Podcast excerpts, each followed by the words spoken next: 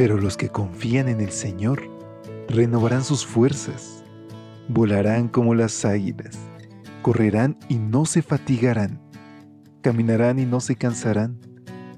Mantengamos pues firme la esperanza que profesamos, porque fiel es el que hizo la promesa.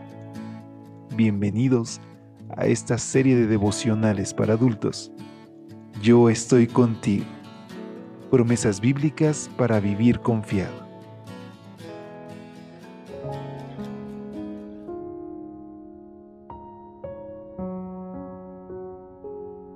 Muy buenos días y sobre todo feliz sábado. ¿Cómo te encuentras hoy? Qué gusto saludarte. Damos gracias a Dios porque podemos escucharnos a la distancia en una edición más de este, tu espacio de lecturas devocionales para adultos. Que en esta mañana soleada, hoy el amor de Cristo pueda nacer en tu corazón, que pueda iluminar tus días y que a pesar de que estemos atravesando algunas situaciones complejas, podamos sonreír, pues nuestro Padre está al cuidado de nosotros. Es así que te extiendo una calurosa bienvenida a nombre de todo el equipo de Evangelike y te pido que me acompañes a nuestra reflexión de este 24 de junio titulada Pónganse toda la armadura de Dios. Efesios 6:11, en la nueva versión internacional, nos dice, Pónganse toda la armadura de Dios para que puedan hacer frente a las artimañas del diablo. George Orwell dijo que vivimos en una época de engaño universal. Pero el engaño no es una novedad de nuestro tiempo. Es una práctica que se remonta a la entrada misma del pecado en nuestro mundo.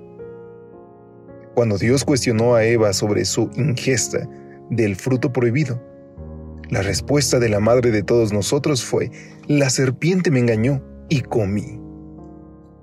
A esa serpiente embaucadora que ha engañado desde los tiempos más remotos, la Biblia la identifica como la serpiente antigua, que se llama Diablo y Satanás, el cual, según Apocalipsis 12:9, engaña al mundo entero.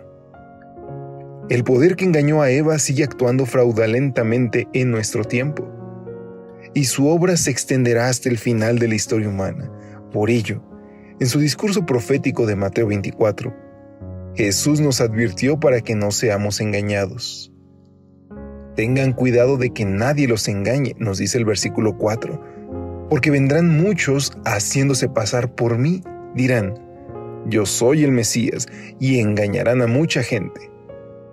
Porque vendrán falsos Mesías, falsos profetas, y harán grandes señales y milagros para engañar, a ser posible, hasta los que Dios mismo ha escogido. Pablo expresó esta misma preocupación en reiteradas ocasiones.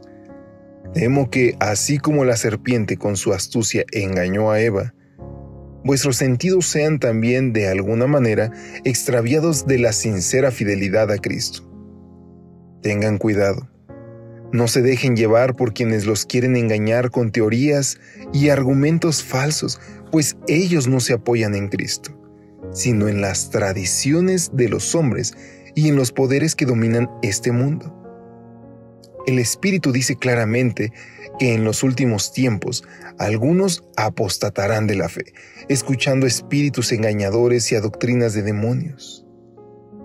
Estos textos parecen fuertes para ser leídos en una matutina, pero la realidad es que hoy nos enfrentaremos a espíritus engañadores y a los que enseñan doctrinas de demonios. ¿Cómo hacer entonces para que no acaben apoderándose de nuestra mente? La mejor manera es seguir el consejo. Pónganse toda la armadura de Dios para que puedan hacer frente a las artimañas del diablo. ¿Cuál es esa armadura? el cinturón de la verdad, la coraza de la justicia, el escudo de la fe, el casco de la salvación y la espada de la palabra de Dios. Así, nada podrá engañarnos.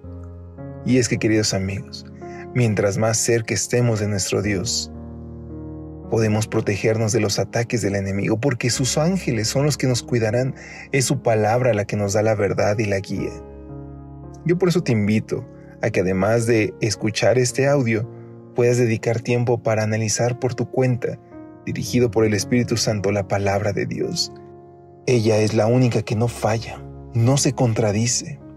Jesús nos dijo, escudriñen la palabra de Dios, porque en ella está la salvación. Experimenta a Cristo. No permita solamente escuchar lo que otros han aprendido de Él. Vívelo. Él está deseoso de formar una relación personal contigo.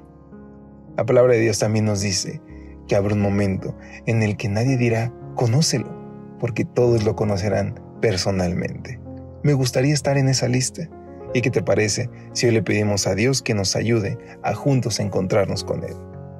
Querido Padre, sin duda el enemigo busca tentar nuestro corazón, confundirnos, y puede poner delante de nosotros material, videos o cualquier cosa que nos aleje de ti. Pero hoy, Señor, queremos descubrirte a través de tu palabra. Te suplicamos que tu Espíritu Santo nos dirija y que te reveles ante nosotros. Te lo imploramos en el nombre de Cristo Jesús. Amén. Dios te bendiga. Hasta pronto. Gracias por acompañarnos. Te esperamos mañana. Te recordamos que nos encontramos en redes sociales. Estamos en Facebook, Twitter e Instagram como Ministerio Evangelite. Y también puedes visitar nuestro sitio web www.evangelite.com.